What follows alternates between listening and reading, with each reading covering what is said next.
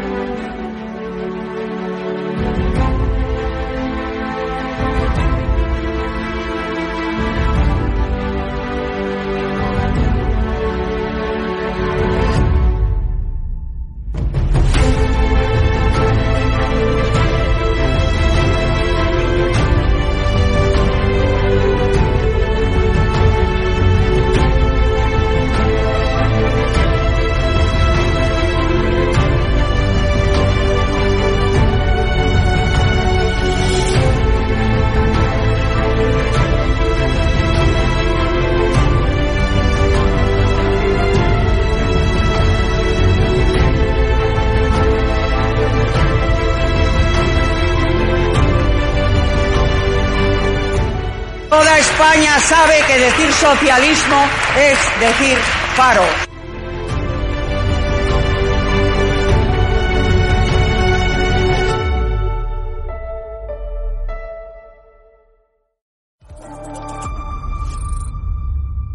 Fernando Simón, aquí en esta casa le llaman doctor Simón, ni ha hecho el doctorado, ni ha hecho el MIR, ni es doctor, ni nada que se le parezca. Ese señor que se fue de vacaciones dos veces en, en plena pandemia, yo creo que, en fin, la credibilidad de este señor mm, yo no la comparto con usted. Toda España sabe que decir socialismo, que decir socialcomunismo es decir paro, despilfarro, corrupción, ladronicio e incluso crimen de Estado, como ocurría en esta España a finales de los 80, primeros de los 90, ya que hoy nos vamos a poner retrospectivos esta noche en el plató de EDA Televisión, gran hotel inglés de mi querida amiga. Eh, qué viejos somos, mi querida amiga también desde hace más de 30 años, propiedad de mi querida amiga Carmen Cordón Muro, víctima del terrorismo, y casada con uno de los mejores empresarios y más valientes empresarios de este país, Ignacio, propietarios del Gran Hotel Inglés, que tiene la gentileza de ceder parte de sus instalaciones como plató de EDA Televisión. A las ocho y media, Javier Negre, digo, entrevistará para, no sé si queda alguna plaza todavía, tendréis que poneros en contacto con un correo electrónico, con el equipo de producción del canal, pero entrevistará Javier Negre 2030 a Esperanza Aguirre. Don Mario Garcés, portavoz adjunto del Partido Popular. ¿Cómo estamos, amigo? Veo que estás en tu despacho, veo que has vuelto ya de Valencia. ¿eh? Ya, ya, estáis todos de regreso.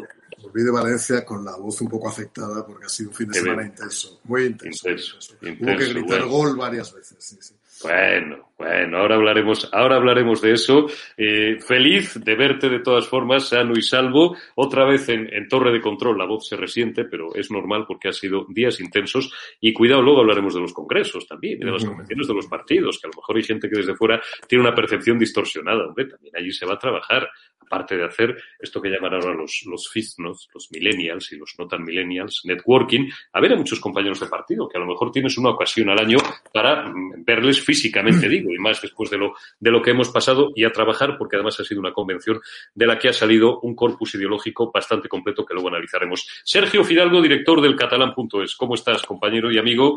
Muy buenas y bienvenido. Feliz lunes y feliz mes. Bueno, yo también tengo la voz un poco tomada, aunque por razones muy diferentes, que yo estuve en ya ganamos al Madrid y pues eso pues hace que uno que es español tenga la voz como la tiene.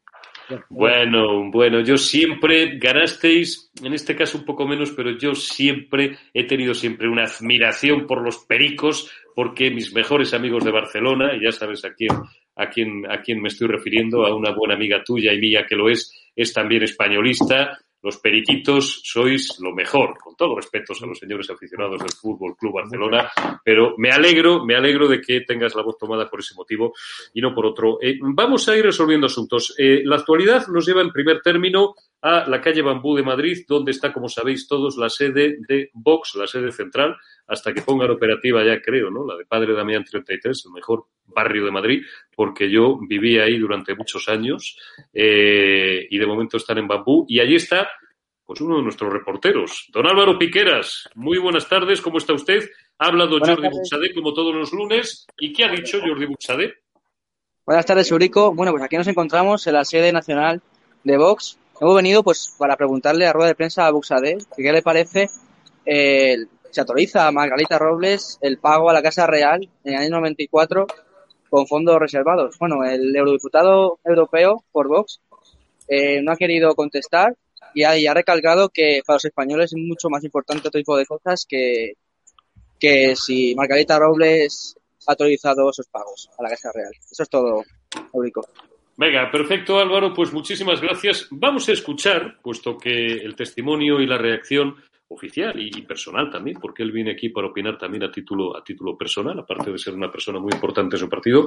Mario Garcés, nada más y nada menos que portavoz adjunto. Digo, por tanto, vamos a tener en un minuto la posición del Partido Popular y de Mario Garcés. Vamos a escuchar cuál es la posición de Vox, en este caso expresada por boca de Buxade, acerca de este asunto. Buenos días, señor Buxade. Para la TV le quería preguntar qué le parece que Margarita Robles autorizara pagos en efectivo en el año 94 a la Casa Real a, con cargo a fondos reservados. Muchas gracias. Pues mire, la verdad, me, me, me, me cuesta, voy a ser muy sincero, me cuesta comentar eh, noticias de hace 25 años con los niveles de paro que tenemos con la situación de inmigración ilegal masiva, con la violencia e inseguridad que se vive en todas las calles de grandes ciudades en España, muy especialmente en Ciudad Barcelona, que este fin de semana ha sido horrible. Barcelona, los mozos de escuadra y la policía local están absolutamente superados. Eh, podemos comentar, hacer consideraciones, pero yo creo que la noticia está ahí, que quien quiera que la valore, fondos reservados, Casa Real, Margarita Robles, pues que le pregunten a Margarita Robles y explique por qué lo hacía así. Yo creo que ahora mismo los españoles tienen problemas muchísimo más graves, muchísimo más graves, que estar preocupados por cómo se hacían los pagos de los fondos reservados a Casa bueno, como ya me he marcado una cierta chapilla en el speech inicial del programa y no quiero comérmelo yo entero, lo, vamos a seguir hablando, nada, diez minutos de esto, pero me interesa dejar claros algunos conceptos. Mario Garcés, te centro el balón, estás en la frontal del área. Lo primero, bueno, valórame, comienza por donde quieras, alcance y contenido, como decían los periodistas rancios antiguos del nodo, de la noticia. Y segundo, ¿por qué estas informaciones ahora? ¿A quién benefician? Esto ya es una cosa que se me ocurre a mí. Bueno, antes de nada, dos comentarios. En primer lugar, en Valencia he visto a muchísima gente que me ha saludado diciendo que veía estado de alarma. hombre, hombre. A medida que yo proyecte la imagen de estado de alarma en Valencia, muchísima gente se me ha acercado, sigue, sigue en estado de alarma, es magnífico. No lo tengo que transmitir, por lo tanto, lo primero. Y en segundo lugar, yo también a su manera, ha sido seguidor del español. Yo prefiero al Solsona de mi etapa de juventud que al obispo Solsona. eso lo sabe perfectamente Fidalgo cuando coleccionaba. Solsona que jugaba con el número 8. Fíjate qué cabeza. un, gran, un gran centrocampista, un gran centrocampista. Pero bueno, ya ves que vamos cumpliendo años ya, ya aquellos. Ya los tenemos. Y tenemos buena memoria. El número 8 del español, Solsona. Efectivamente. En cualquier caso, volvemos a lo que no habías dicho antes. Vamos a ver. En primer lugar, bueno, estamos hablando de unos hechos que, como bien decía el portavoz de Vox, eh, se remontan hace 40 años. Estamos haciendo un ejercicio retrospectivo. Ignoro, en primer lugar, la autenticidad o no de la información. Entiendo que puede ser cierta. Yo eso no lo voy a analizar. Has hecho un comentario inicial muy potente respecto a lo que es el periodismo de investigación. El periodismo de investigación ahora suele ser una especie de funambulismo retórico basado en que alguien te filtra una noticia y con eso ya te conviertes en una especie de portavoz de, de las basuras o de las cloacas. Ignoro si realmente es cierto qué sentido tenía la entrega de esos fondos. Por lo tanto, el mismo alcance de la noticia depende de que yo tenga más información y seguramente no se sabrá nunca para qué se entregaban esos fondos. Yo lo desconozco en el caso que sea cierto, pero en cualquier caso, dos temas que sí que son importantes. ¿Por qué surge ahora? Pues seguramente porque hay un interés avieso, obtuso, permanente, por intentar seguir deteriorando la imagen de la Casa Real, de Su Majestad el Rey Juan Carlos I y en segundo lugar, ya es lo que me quiero referir. Yo quiero decir solamente una cosa y lo vengo diciendo desde hace un año y medio. Por cada noticia que aparentemente distorsione o perturbe la figura del rey Juan Carlos en este país, quiero que se den 20 noticias sobre lo que fue el rey Juan Carlos I en España. Es decir, estamos en un momento de bombardeo sistemático a la figura de Su Majestad el Rey. Pudo cometer errores, estoy convencido que he cometido errores, es humano, algunos errores desde luego pudieron ser graves, qué duda cabe. Es el primer español, pero también el último español a todos los efectos, lo fue. Pero yo quiero, y lo digo sistemáticamente, que tanto en el presente como en eso que llamamos la memoria colectiva y la memoria individual de una sociedad que vivió los mejores años, ha vivido los mejores años de la historia de nuestro país hasta que llegó Zapatero y Sánchez, que al menos sepamos definir con el alcance exacto o aproximado una figura extraordinaria como fue la de Juan Carlos I. Por otro lado, si este episodio es cierto, afecta a muchas personas conocidas del viejo socialismo, ¿no? A Asunción, a Roldán, a Belloc. Yo, Belloc por la parte que corresponde a mi tierra, ¿no? Yo no sé. Son personajes que aparentemente ya o están fuera de la política o prácticamente, alguno incluso ha fallecido ya. ¿eh? Y que de alguna manera, pues algo tendrán que decir de lo que pudiera ocurrir, ¿no? Los fondos reservados existen en todos los países. Vamos a empezar por eso. Y no hablo ahora como inspector de Hacienda, sino hablo como interventor del Estado que soy. El control de los fondos reservados, como lo sabe todo el mundo, no es un control público ni transparente, sino que hay una comisión de control de fondos reservados que se hace en el Congreso de los Diputados. El destino de esos fondos, si bien es opaco desde el punto de vista público, e insisto, existe en todos los países, debería tener alguna utilidad o alguna finalidad que solamente la tiene que saber quién lo dio y quién lo recibió. Por consiguiente, yo no puedo hacer más análisis de lo que acabo de leer y lo que acabo de escuchar y hacer cualquier otro análisis, ya digo, que sirva o contribuya o coadyuve a desfigurar la figura histórica del rey Juan Carlos I, desde luego no contará ni con mi apoyo ni con el apoyo del Partido Popular. Chapo, poco se puede decir, los fondos reservados existen porque tienen que existir porque existen en todos los países desarrollados del mundo, porque tienen una no tienen múltiples finalidades. Pues fijaos, los manejan hasta en las mm, brigadas eh, policiales, en los servicios de información, básicamente, pues siempre se decía esto, ¿no? Era uno de los ejemplos, digamos, a nivel de calle que se ponían, pues hombre, para pagar a confidentes y tal, no sé qué, no le vas a pedir al confidente un recibo, y mucho menos ese dinero, lógicamente, está sujeto, como bien aclara Mario Garcés, pues a una fiscalización, pues como, oiga, usted cuándo va a hacer la declaración de la renta, rendimientos de capital mobiliario, rendimientos de capital inmobiliario, base imponible, base liquidable. Evidentemente, pero ¿cómo nos creemos que funciona esto? ¿Alguien sigue viviendo eh, todavía en Alicia en el País de las Maravillas? No. ¿Quién saca esto? malintencionados, en este caso, bueno, pues que quieren distorsionar, no, perjudicar y seguir socavando la figura del rey emérito, que como bien dice Garcés, habrá cometido sus errores, pero hombre, 40 años o 45 años de servicios al Estado, de servicios a España, no se los vamos a discutir. Y yo, personalmente, además, siempre en mi equipo, el rey emérito, y lo digo pese a quien pese y caiga quien caiga, porque llevo años diciéndolo, siempre en mi equipo, porque si no hubiéramos tenido a Juan Carlos I, hubiéramos tenido que inventarlo. Es más, probablemente nos hubiéramos vuelto a matar entre, entre españoles, pues a los seis meses de morir Franco, o al año, o al año y medio. Anécdota chusca, y, le dejo ya a Sergi la palabra, pues efectivamente los fondos reservados a veces se utilizaban, a veces, a veces, decían, decían que para lo que no, para lo que no debían. Por ejemplo, pues Antonio Asunción cuenta, vaya usted a saber, que era una buena persona, yo no sé qué leches hacía eh, en el Ministerio del Interior, no, digo, en el Ministerio del Interior ha habido grandes personas, yo he conocido a dos ministros excepcionales, a tres, a Mariano Rajoy, Ángela Cebes y por supuesto al grandísimo Jaime Mayor Oreja. Pero mm, el primer mes, por no liarme, ni sé qué hacía el Partido Socialista, por no liarme, va un funcionario y le da un sobre con dinero dentro. Y Asunción, que no se enteró el pobre nunca de nada, falleció luego además de una forma prematura y lamentable. Asunción era un empresario, por lo demás, azulejero, valenciano y tal, o castellonense, creo que era de Valencia, y, preguntó qué era aquello. Dice, no, es que aquí a todo el mundo se le reparte todos los meses pues unos sobres con dinero, pues, pues, pues en calidad de nada, oiga, en calidad de que es usted el secretario de Estado, es usted su secretario de Estado, el tipo se cogió un globo de tres pares de narices y en ese mismo acto ordenó que cesara todo aquel trasiego infame de dinero. Es decir, que se han cometido abusos con los fondos reservados, sí. Que tienen que existir, sí. Que no conocemos la veracidad de estas informaciones. Yo le tengo el máximo respeto al señor, eh, al compañero Chicote y al compañero Fernández Miranda. También ellos sabrán por qué lo hacen, Sabrán también si las anotaciones manuscritas de Manglano son de aquella época o son de hace 15 días, como decían de los papeles de Bárcenas, etcétera, etcétera, etcétera. Por lo demás, mi opinión, y ya no digo ni una palabra más de este asunto, yo todo lo que cuentan es mercancía vieja. Lo de PTE, esto nos lo sabemos, pendiente, presidente, desde hace muchísimo tiempo. Eh, esto de Asunción, esto de tal, pues esto yo lo he oído contar hace más de 20 años en Madrid. Sergio Fidalgo, ¿qué opinión tienes? Eh, dala por extenso si quieres, que ya me he comido demasiado programa de todo este asunto. Mm, bueno, la verdad es que me ha sorprendido. a ver, no, estoy de acuerdo con vosotros de que esto no tiene mucho sentido que se, que se haga publicado ahora, porque es una noticia, digamos, vieja. No tiene, no, no le veo mucho, no le veo mucho interés, salvo el interés de desgastar la figura del rey emérito. Pero claro, quien lo saca un diario como ABC, eso ya me, extraña un poco más. Porque claro, en el fondo mm, piensas, bueno, mm, a veces no dejas un diario muy, muy, muy firmemente defensor de la, de la Casa Real.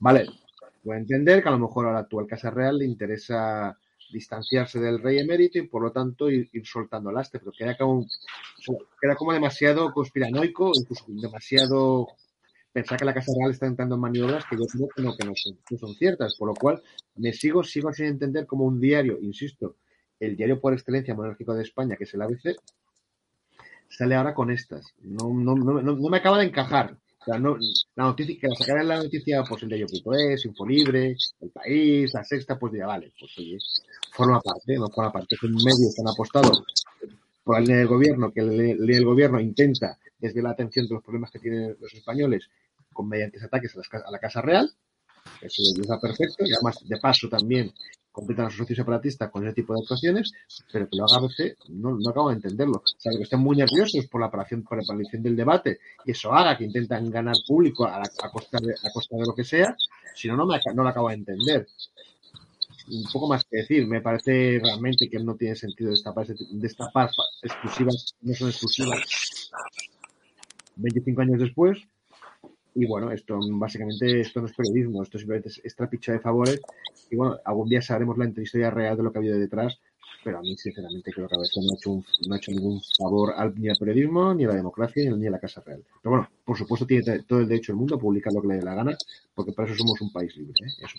Por supuesto, siempre que se ajuste a los criterios de veracidad y no viole la legalidad vigente. Yo tengo el máximo aprecio a Javier Chicote, no tengo el gusto de conocerle personalmente, sí, por supuesto, desde hace muchos años, por su trabajo brillante en general. Por lo demás, al compañero Fernández Miranda, sí, pues no sé, le preguntaré si le veo un día de estos por la radio o por otro medio de comunicación o por el Congreso, aunque qué tontería, ¿no? Oye, Javier, oye, Juan, perdón, y esto, de repente, esto a qué viene, ¿no? Bueno, finiquitamos este tema, ya hemos hablado bastante de fondos reservados de Casa Real y de Margarita Robles. Vamos a la que ha sido la gran noticia durante toda la semana pasada y sobre todo este fin de semana, que es el cierre de esa Convención Nacional del Partido Popular en eh, Valencia. Eh, bueno, pues eh, había quien decía que no iba a llenar Pablo Casado ni el Partido Popular. Joder, pues menos mal que no iban a llenar. Faltó Julio Iglesias. Yo estaba en aquel meeting de, era del 96, ahora Mario me corregirá si me equivoco, de Julio Iglesias con Aznar y, con Norma Duval y faltaban las... Me, me, acuerdo que además creo que se apuntó hasta Tina Sainz que venía de, ser en fecha no muy lejana todavía miembro del Partido Comunista de España. ¿Cómo se arrimaban en aquella época eh, a quien sabían que iba a ser en 95, 96, ¿no? Unos meses después era el presidente del gobierno de España. Bueno, pues digo, Aznar llenó y Pablo Casado ha llenado 9.000 o 10.000 personas en la Plaza de Toros y 3.000 y pico, 4.000 fuera. Se ha esbozado un completo, argumentario, no, un completo programa de gobierno más que una convención. En ese aspecto casi ha parecido un, congreso, ¿no? Le han faltado las ponencias y bueno, no era un congreso porque no se renovaban los órganos de dirección, era una convención para reforzar ideológicamente el partido, con lo que el Partido Popular cree, opina, infiere eh, y ha trabajado arduamente durante estos meses, en lo que sí han sido grupos de trabajo, y algunos los, los, conozco, eh, sobre todo los que tienen que ver con el sector energético y, en materia de industria y tal, ha sido un trabajo muy serio que ha cristalizado pues en un discurso que a mí me gustó, me gustó mucho, me pareció un discurso muy sólido, que fue el que hizo ayer por la tarde Pablo Casado. Antes de darle la palabra a Mario Garcés, y otra cosa muy importante, que no se me olvide ya de saque, que es el cierre de esa polémica Ayuso, Casado, Casado, Ayuso, Almeida, que no sé qué. No, fue muy rotunda Isabel Díaz Ayuso y después la vamos a, escuchar. Vamos a abrir boca con eh, uno de los colofones de Pablo Casado, en general, eh, hablando o haciendo una profesión de fe de la que es la ideología liberal de centro derecha liberal del Partido Popular y el proyecto que tienen para España. Pablo Casado. Este es nuestro compromiso con los españoles. Es un nuevo contrato social, un pacto generacional para tener más sociedad y menos gobierno, un plan para recuperar el orgullo de ser español. Nuestra agenda reformista no será un traspaso de poderes de un gobierno a otro, sino a favor de todos los españoles. Devolveremos a los ciudadanos el poder que el socialismo les ha ido quitando en estos años. No queremos una sociedad tutelada, Queremos una sociedad liberada. Y seamos optimistas. Que no nos amarguen más la vida este gobierno anaftalinado que solo sabe mirar hacia atrás y por debajo. Nosotros miremos adelante y hacia arriba. El mundo es mucho mejor con nuestras ideas, que son las que han combatido siempre la pobreza y la opresión. Que ellos sigan en los terribles años 30 españoles, en los tristes años 60 europeos, en su blanco y negro de nostalgia caduca. ¿Sabéis qué? El socialismo siempre se acaba cuando se acaba el dinero de los demás y destruye todo lo que finge proteger para perpetuarse en el poder.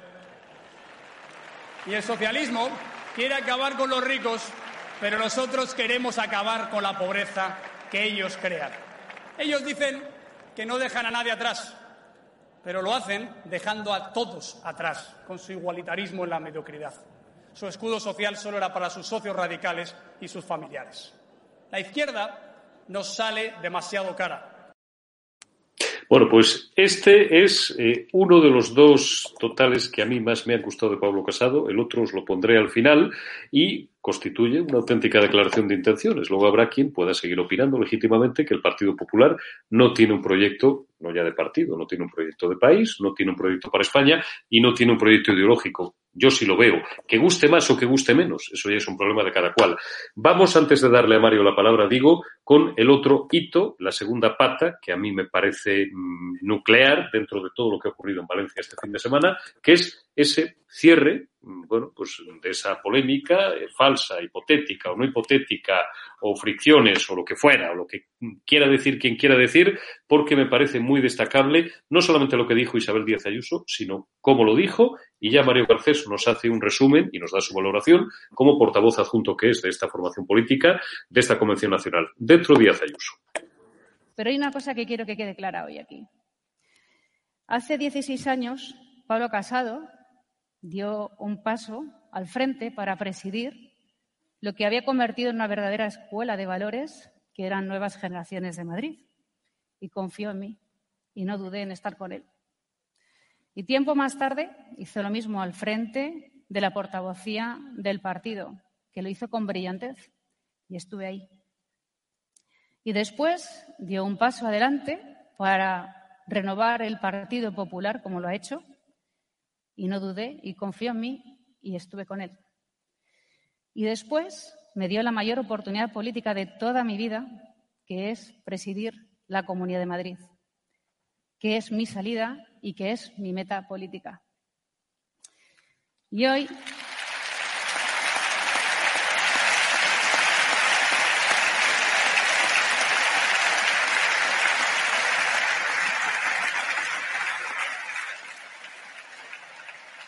Hoy te quiero decir, Pablo, delante de tu mujer, de la gente que más te quiere, del partido, de tu familia, de los medios, de todo el mundo, te quiero dejar claro que tengo meridianamente claro dónde está mi sitio. Y sé que mi sitio es Madrid. Y que daré lo mejor para Madrid, porque Madrid es España y porque necesitamos que tú llegues a ser el presidente del Gobierno.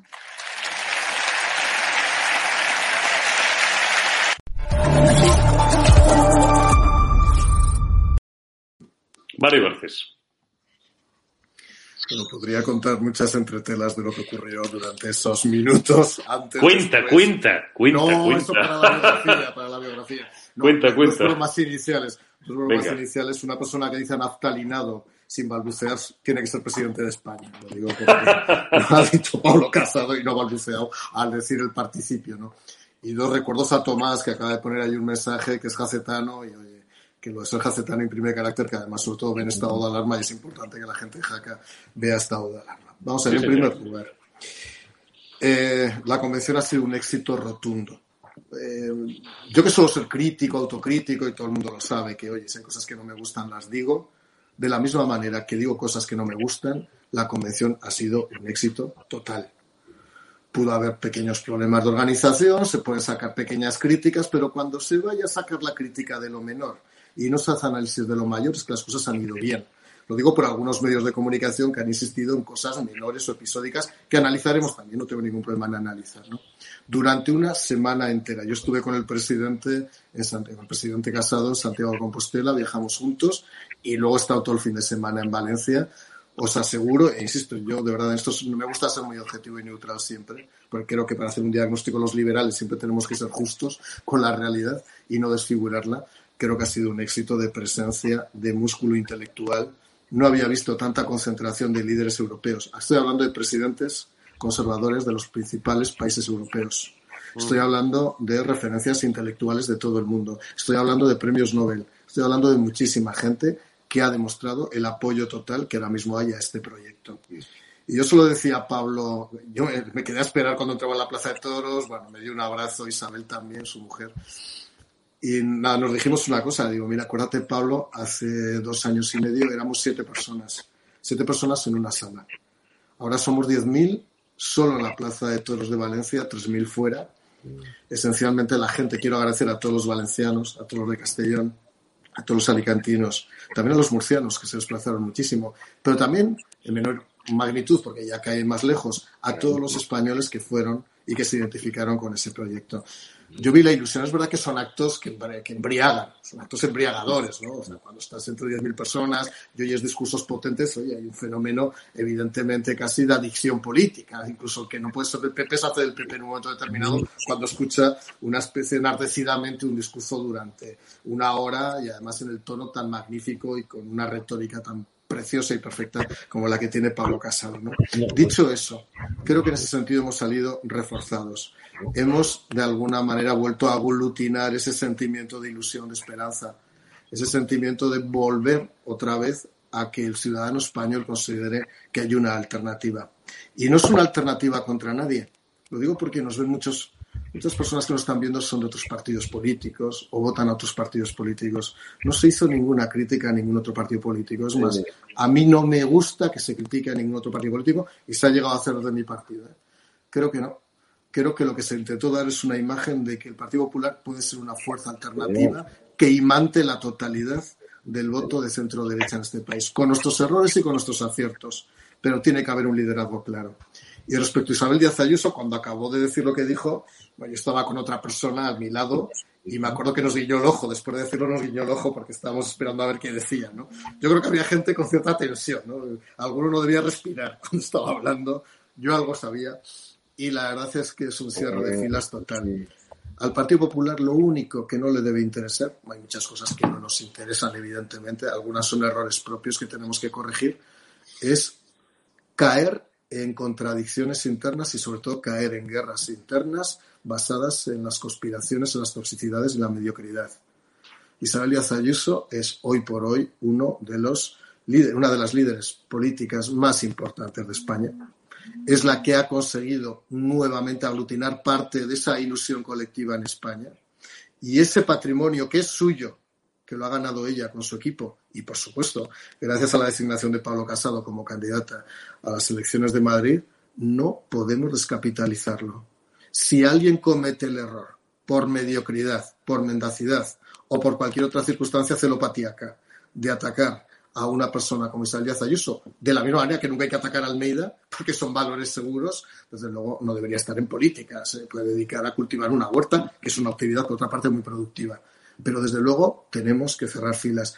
Y creo que Isabel Díaz Ayuso de una manera muy inteligente lo hizo. Por cierto, no se esperaba, digo, había mucha tensión entre las mil personas que estaban en ese momento en el, en el auditorio, porque no sabían a dónde iba a desembocar el discurso. O sea, se respiraba, ahí se cortaba el aire en el momento que tomó la palabra y lo aclaró. Pero vamos, la política se convirtió en intriga durante un minuto casi inacabable, ¿no? Pero afortunadamente el final fue feliz y Ayuso hoy por hoy, esto representa lo mejor de un Partido Popular con Pablo Casado al frente que gobernará España, espero, más temprano que tarde. Sergio Fidalgo, ¿cómo has visto esta convención nacional del Partido Popular? Bueno, dos cosas. Primero, eh, es cierto, ha sido un éxito, teniendo en cuenta las perspectivas que había de que al ser itinerantes, una cosa un poco, un poco nueva, pues no se sabía cómo podía salir y es cierto que ha quedado muy bien. El, acto de, Valencia ha, sido realmente espectacular. Los mensajes han sido nítidos, han conseguido mucho, mucho foco y sobre todo pues levantar ciertas expectativas, con lo cual no hay nada que decir en cuanto al acto en sí, a la organización. También, también ha sido bueno para el Partido Popular, que pues Díaz Ayuso haya decidido, aunque ya también digo una cosa, o sea, ha sido un éxito en el sentido que Díaz Ayuso ha aceptado no solamente estar, porque parecía recordar la polémica con su viaje a Estados Unidos, sino que encima en, el en el bueno en, la convención decir explícitamente su apoyo claro y manifiesto a Casado, lo cual le refuerza de cara a las, a las próximas generales.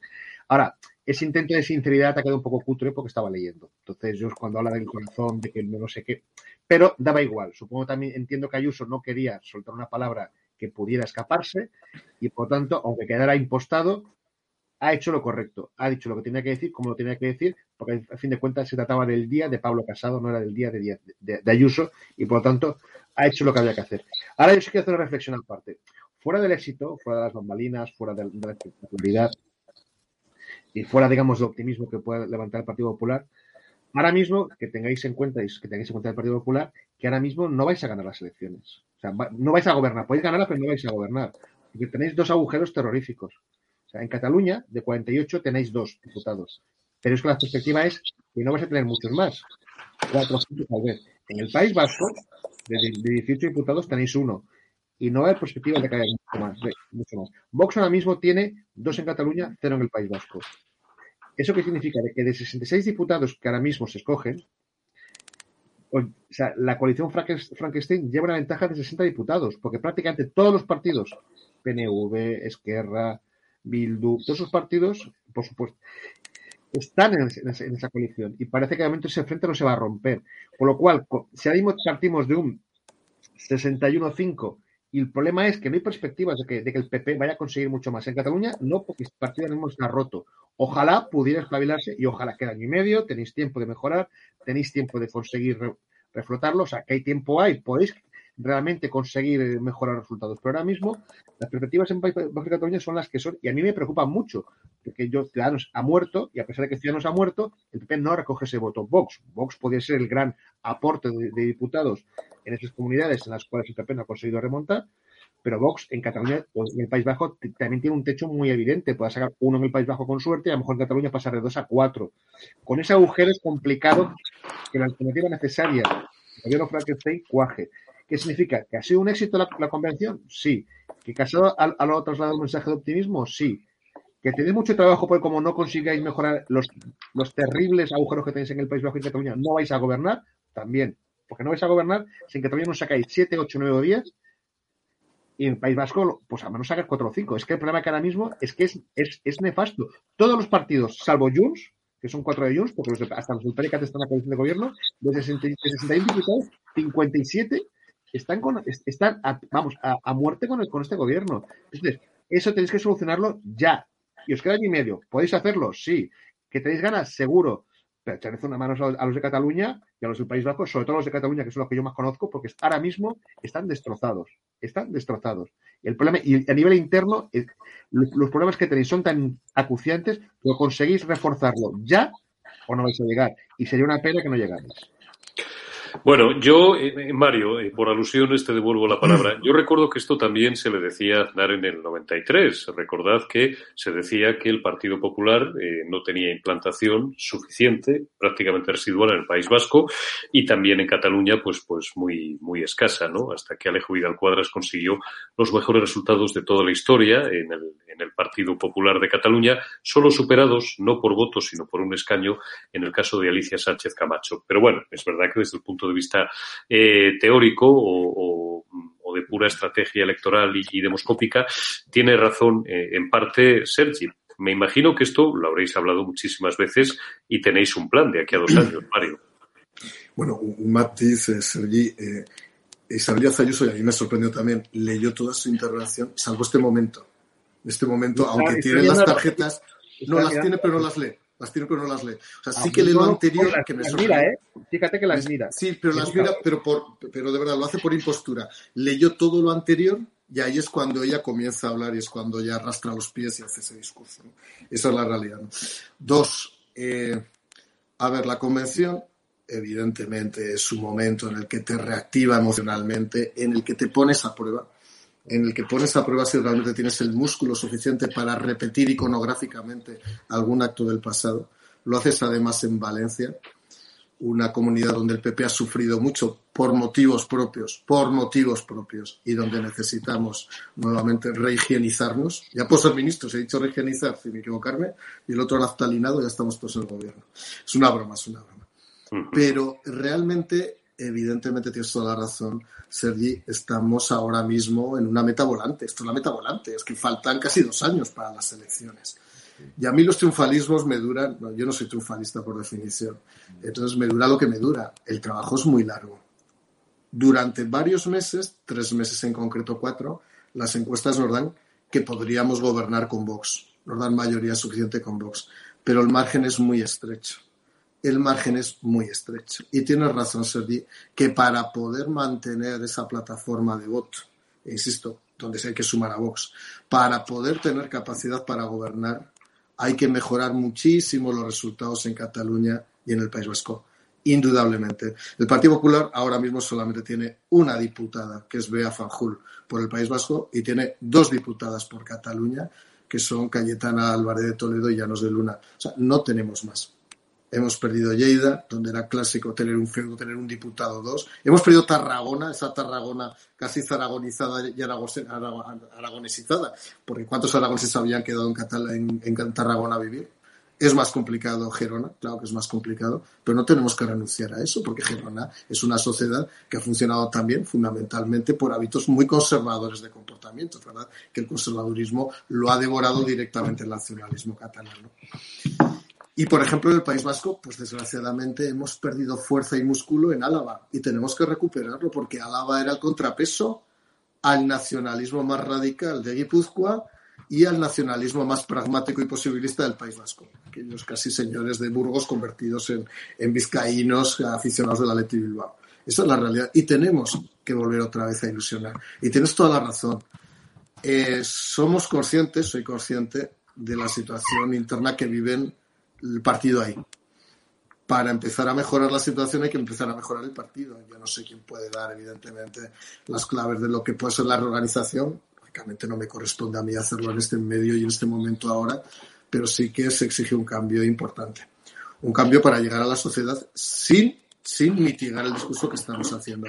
Y que no cometamos el error de pensar que por fagocitar el centro o fagocitar a ciudadanos hemos ganado gran terreno en Cataluña, hemos ganado un pequeño espacio, pero no se gana solamente así, se gana consolidando un discurso y teniendo un liderazgo fuerte en Cataluña, que desde luego es un liderazgo que no se impone muchas veces con claves, vamos a decir, supranacionales, sino con una clave para entender lo que pasa en Cataluña desde Cataluña, pero con un gran sentido español. Eso a veces nos falta mucho. Somos conscientes, Ferdi, somos conscientes. Ya digo, ahora si hubiera elecciones, Ojo, las dos últimas encuestas ya nos sumamos, ya nos sumamos. Por eso que lo que no podemos es intentar llegar con un margen de dos o tres diputados y a lo mejor jugármela yo en Huesca. Y a ver si el segundo diputado por Huesca consigue, conseguimos gobernar. No, no quiero hacerme famoso, ¿no? Pero es verdad que tenemos que seguir trabajando y mucho, mucho. Está claro. Vamos a seguir avanzando en el debate, si os parece bien. Y eh, en esta Convención Nacional se han tocado aspectos temáticos ya concretos. Eh, se ha hablado del programa, del proyecto del Partido Popular en materia económica, en materia fiscal, en materia de empleo. Se ha hablado de educación, del proyecto económico. Lo hacía ayer en un largo discurso Pablo Casado en materia de educación, digo, en materia de protección del castellano como lengua vehicular. Nos queda poco tiempo. Vamos a tocar los que podamos. Vamos a empezar por el asunto económico, porque además tengo aquí a Mario eh, y mm, viene al hilo además de otra de las noticias del día. Tengo por ahí dos pantallazos que me los vas a pasar ahora, el de ABC No. El dato es que la campaña de verano finaliza con 76.113 parados menos en el mes de septiembre. Vamos ahora al pantallazo donde Daniel Lacalle, el mejor economista de este país, sin duda, y además amigo mío, amigo nuestro, nos da la cara B. En septiembre, la Seguridad Social registró aún 239.230 personas en ERTE a 30 de septiembre y más de 220.000 autónomos en cese de actividad. No sé por qué hoy va a parecer que solo me he leído la ABC. He leído todos los que he podido y todos los que he tenido tiempo de leer durante dos horas y media esta mañana, que son las que he tenido libres, lo que dice la calle es la cara B, porque claro, hemos visto también un tuit propagandístico del sátrapa, ufanándose y sacando pecho de que es el quinto mes que van descendiendo las cifras del paro, que este era un hito que no se daba desde el año 2000, etcétera, etcétera. Le voy a pedir, voy a hacer una ronda rápida de opiniones acerca de este asunto entre Mario y Sergi, pero antes quiero escuchar un trozo, un minuto y pico, de Pablo Casado, eh, ayer en Valencia, esbozando algunas ideas fuerza de lo que es el proyecto en esta materia del Partido Popular para España si llega la Moncloa. El paro masivo es una catástrofe social. La inflación es el impuesto de los pobres. La deuda es una condena para los jóvenes y está desangrando la economía. Nuestra propuesta será liberalizar al máximo la economía para ganar competitividad y crecimiento inmediato. España debe ser un motor y no un enfermo al que tienen que rescatar cuando gobierna la izquierda. Bajaremos todo lo posible los impuestos y las cotizaciones sociales bonificaremos el ahorro destinado a la jubilación, atraeremos inversores y grandes empleadores con fiscalidad atractiva y suprimiremos los impuestos de donaciones, sucesiones y patrimonio. Ya está bien de tener que pagar hasta cuando se mueren nuestros seres queridos.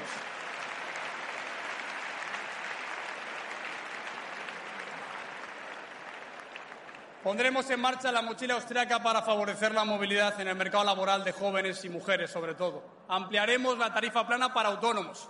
Potenciaremos a España como destino internacional del teletrabajo, de las deslocalizaciones del sector digital, de los jubilados extranjeros que quieren venir aquí a gastar su pensión. Queremos ser el Silicon Valley europeo y el centro de la Silver Economy. Y bajaremos todo el gasto innecesario. Reduciremos los ministerios y los asesores a la mitad Reformaremos la función pública con criterio de eficiencia y productividad. Digitalizaremos toda la Administración y crearemos una autopista para emprendedores para que creen empresas en cinco días como máximo.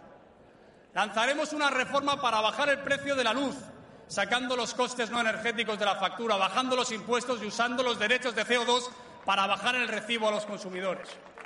No se trata de planchar de noche, sino de cambiar de gobierno, queridos amigos. Sergio, el director del catalán.es. Bueno, yo no sé si tú planchas de noche. A mí me pasa una cosa. Yo las camisas las plancho muy bien, los pantalones tengo algún pequeño problema porque los plancho por un lado y se me, se me fastidian por, por el otro. Pero más aparte, ¿qué opinión tienes de este programa económico, que entiendo que será, por otra parte, el eje vertebrador de esa parte del, del programa general con la que concurre el Partido Popular a las próximas elecciones generales. ¿Cómo te suena esa música? Bueno, de entrada yo no plancho por la noche, pero sí que pongo lavadoras, tiendo lavadoras y pongo lavadoras a la medianoche. O sea que sí que me afectan las medidas de este, de este gobierno que, está, que se ha preocupado de destrozar la economía y por lo tanto me suena bien. Me suena bien que, como mínimo la, alternativa al actual gobierno intente plantear un programa, digamos, de reactivación económica basado en pensar en el bolsillo del ciudadano y sobre todo en reactivar la economía, porque la economía, aunque parezca que los números no son tan malos como pensábamos que iba a ser hace un año, sigue habiendo mucho ERTE, sigue habiendo mucho paro, sigue habiendo mucha precariedad y sobre todo sigue habiendo mucho comercio con la persona bajada.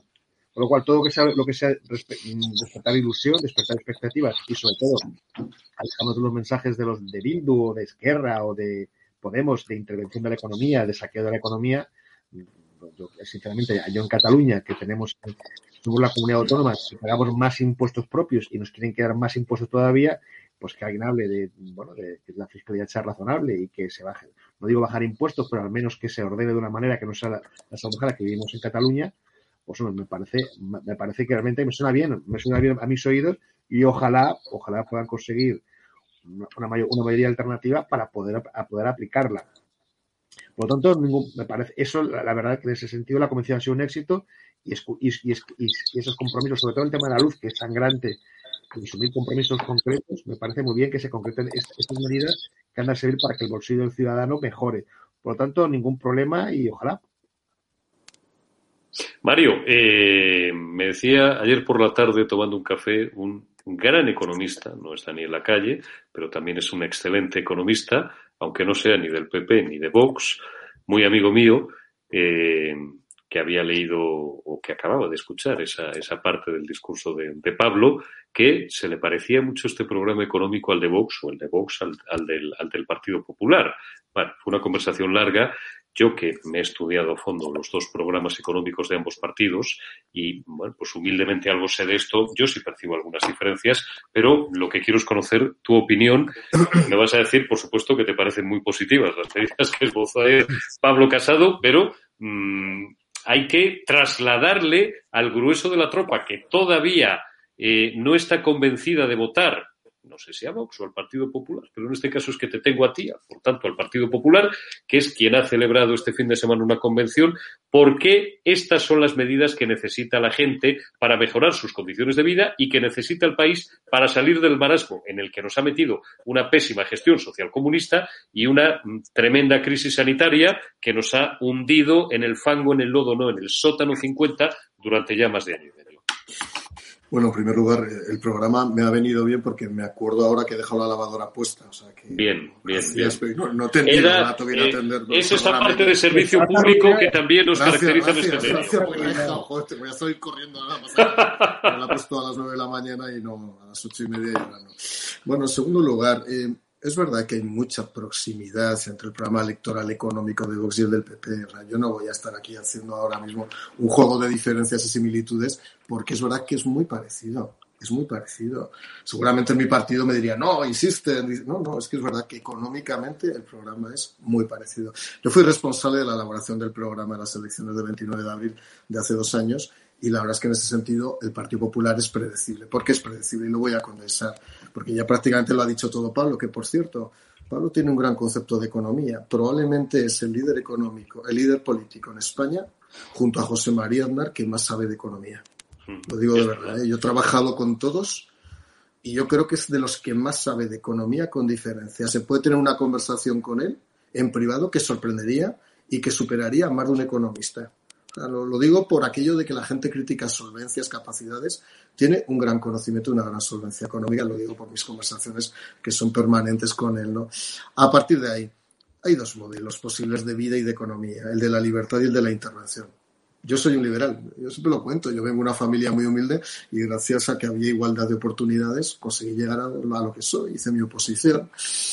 Me gusta que no intervengan en mis decisiones, que tenga la capacidad de poder decidir lo que hago sobre mi dinero, sobre mi familia, la capacidad de tomar una decisión sobre si quiero ser funcionario o no quiero ser funcionario y sobre todo que dejen que los recursos que yo tengo me pertenezcan a mí. Por eso tiene que haber menos impuestos, porque hay impuestos que son absolutamente ineficaces. Por eso el gasto se tiene que racionalizar, porque evidentemente hay gasto ineficaz. Por eso precisamente tenemos que garantizar que las empresas continúen su actividad y no la costumbre española que es muy mediterránea de liquidar empresas cuando van mal no, al contrario, hay que crear incentivos de recapitalización privada para que continúen como hacen los anglosajones. Y sobre todo, y con esto concluyo, porque solamente tengo este minuto y ya lo ha dicho prácticamente todo Pablo mucho mejor que yo, ¿no? Por una razón. Estamos viviendo la mayor conversión económica de los últimos, bueno, de toda la humanidad. Desde la revolución industrial y desde la segunda revolución industrial no habíamos vivido una mayor transformación. Si España no se encuentra a la cabeza en el nuevo modelo de economía digital del mundo?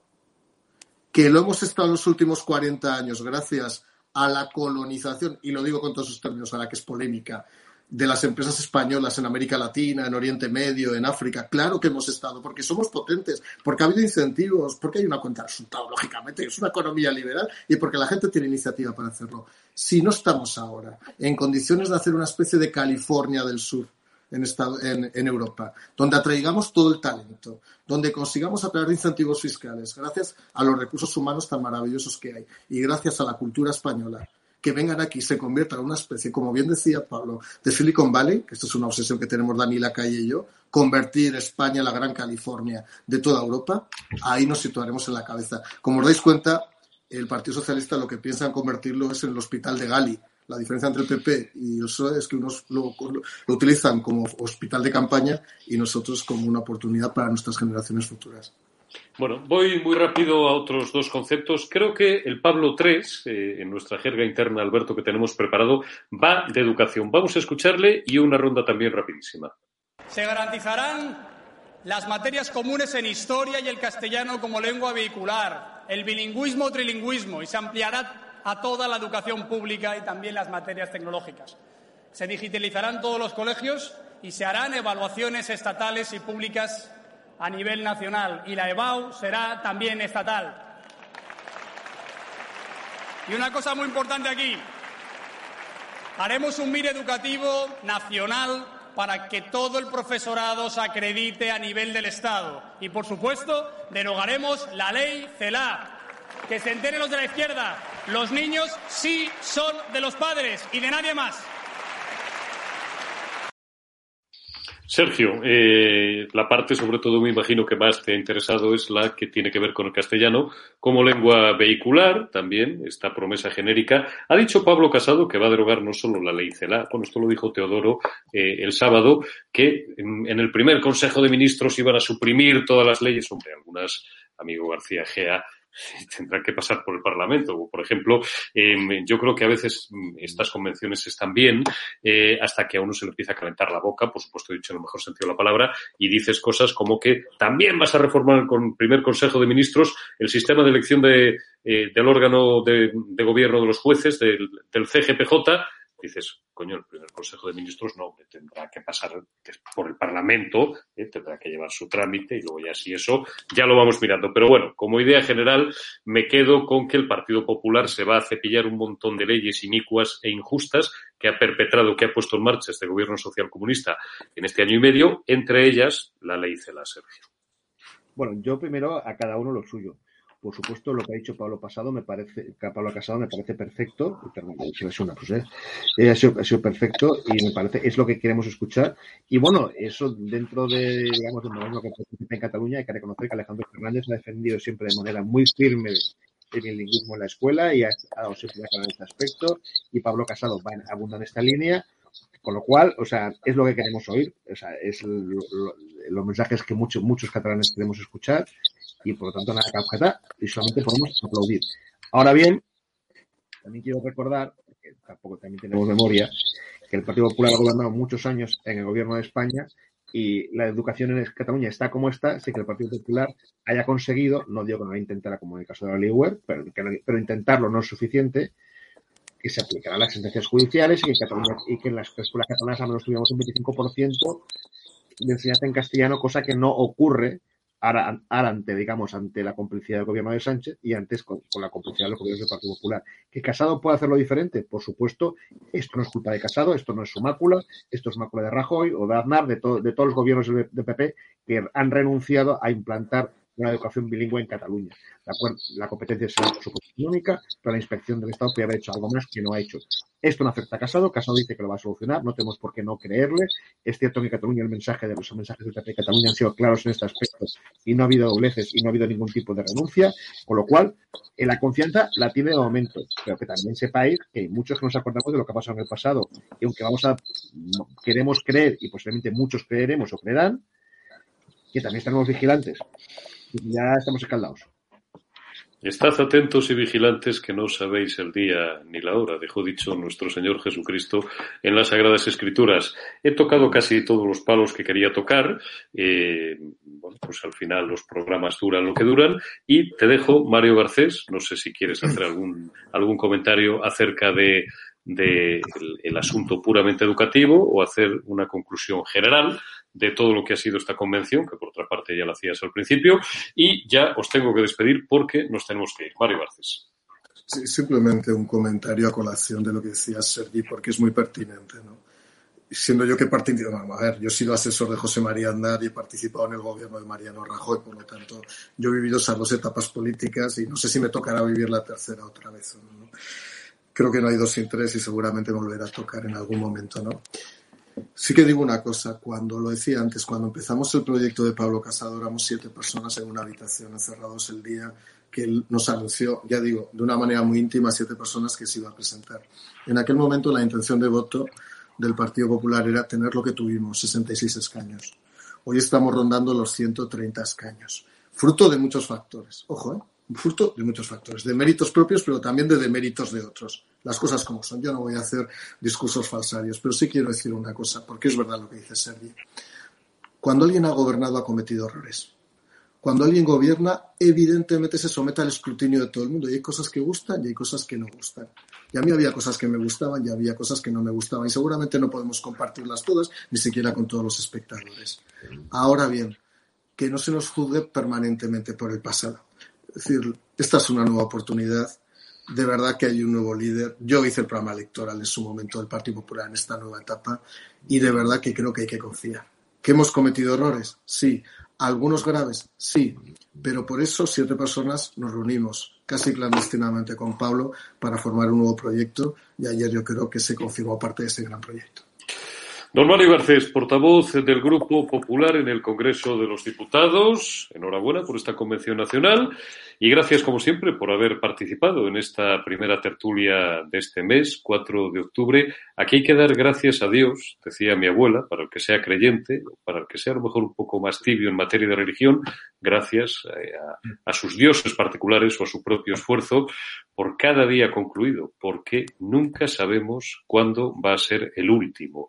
Por tanto, eh, cada día hay que vivirlo con intensidad, esté uno donde esté, porque nunca sabe uno cuándo va a ser el último día, por supuesto, ni de su vida, ni de la tarea que está acometiendo. Yo te agradezco, Mario, igual que agradezco a Mario Garcés, estoy hablando de mí, perdonad esta pequeña exégesis que no sé a cuento de qué venía, esta, este pequeño desahogo que se me ha caído. Sergio Fidalgo, director del catalán.es, gracias también por haber estado un día y una semana más en el termómetro. Cuidaos mucho y seguimos hablando, amigos, y os veo cuando queráis, y si queréis, por supuesto, pues la semana que viene, aquí o donde sea menester. Gracias a todos vosotros eh, también. Un minuto, eh, prensa económica, titulares. Eh, de un momentito, os los doy, como acostumbro hacer siempre al final de este termómetro.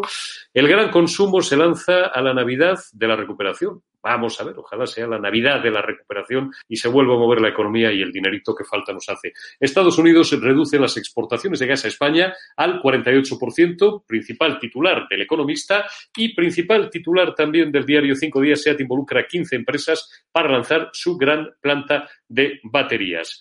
No sé si nos quedan camisetas por ahí. Mira, nos quedan camisetas todavía por ahí de EDATV por regalaros si os hacéis miembros o suscribís eh, al, a edatv.com, a nuestra plataforma, en la membresía Oro o Plata. Oro o Plata. Plata u Oro. Y recordad que esta noche a las ocho y media, cita en el Gran Hotel Inglés, no sé si quedan plazas, preguntadlo, con Esperanza Aguirre y Javier Negre, que le hará una entrevista en el plató de EDATV, Gran Hotel Inglés de Madrid, propiedad de mi amiga Carmen Cordón Muro, hotel fenomenal, el mejor hotel de Madrid, pero de largo, con diferencia, de gran lujo, que no se engañen. Otros pues tienen historia. El Gran Hotel Inglés tiene un gran presente y un maravilloso futuro. Incomparable marco, donde, como no podía ser de otra manera, pues está el plató de Edad Televisión y ahí estará a las ocho y media Javier Negre con Esperanza Aguirre, a la que podréis, bueno, pues si acudís como público, incluso plantear alguna pregunta. Gracias por haber estado ahí. Os veo mañana, que será lunes 5 de octubre. Habrá más noticias y os los contaremos. Cuidaos mucho.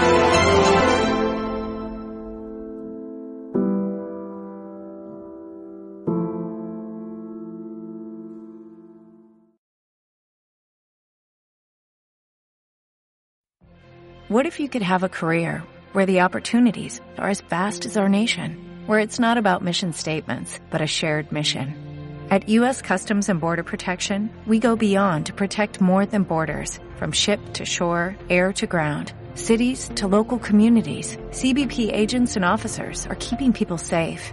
Join U.S. Customs and Border Protection and go beyond for something far greater than yourself. Learn more at cbp.gov/careers.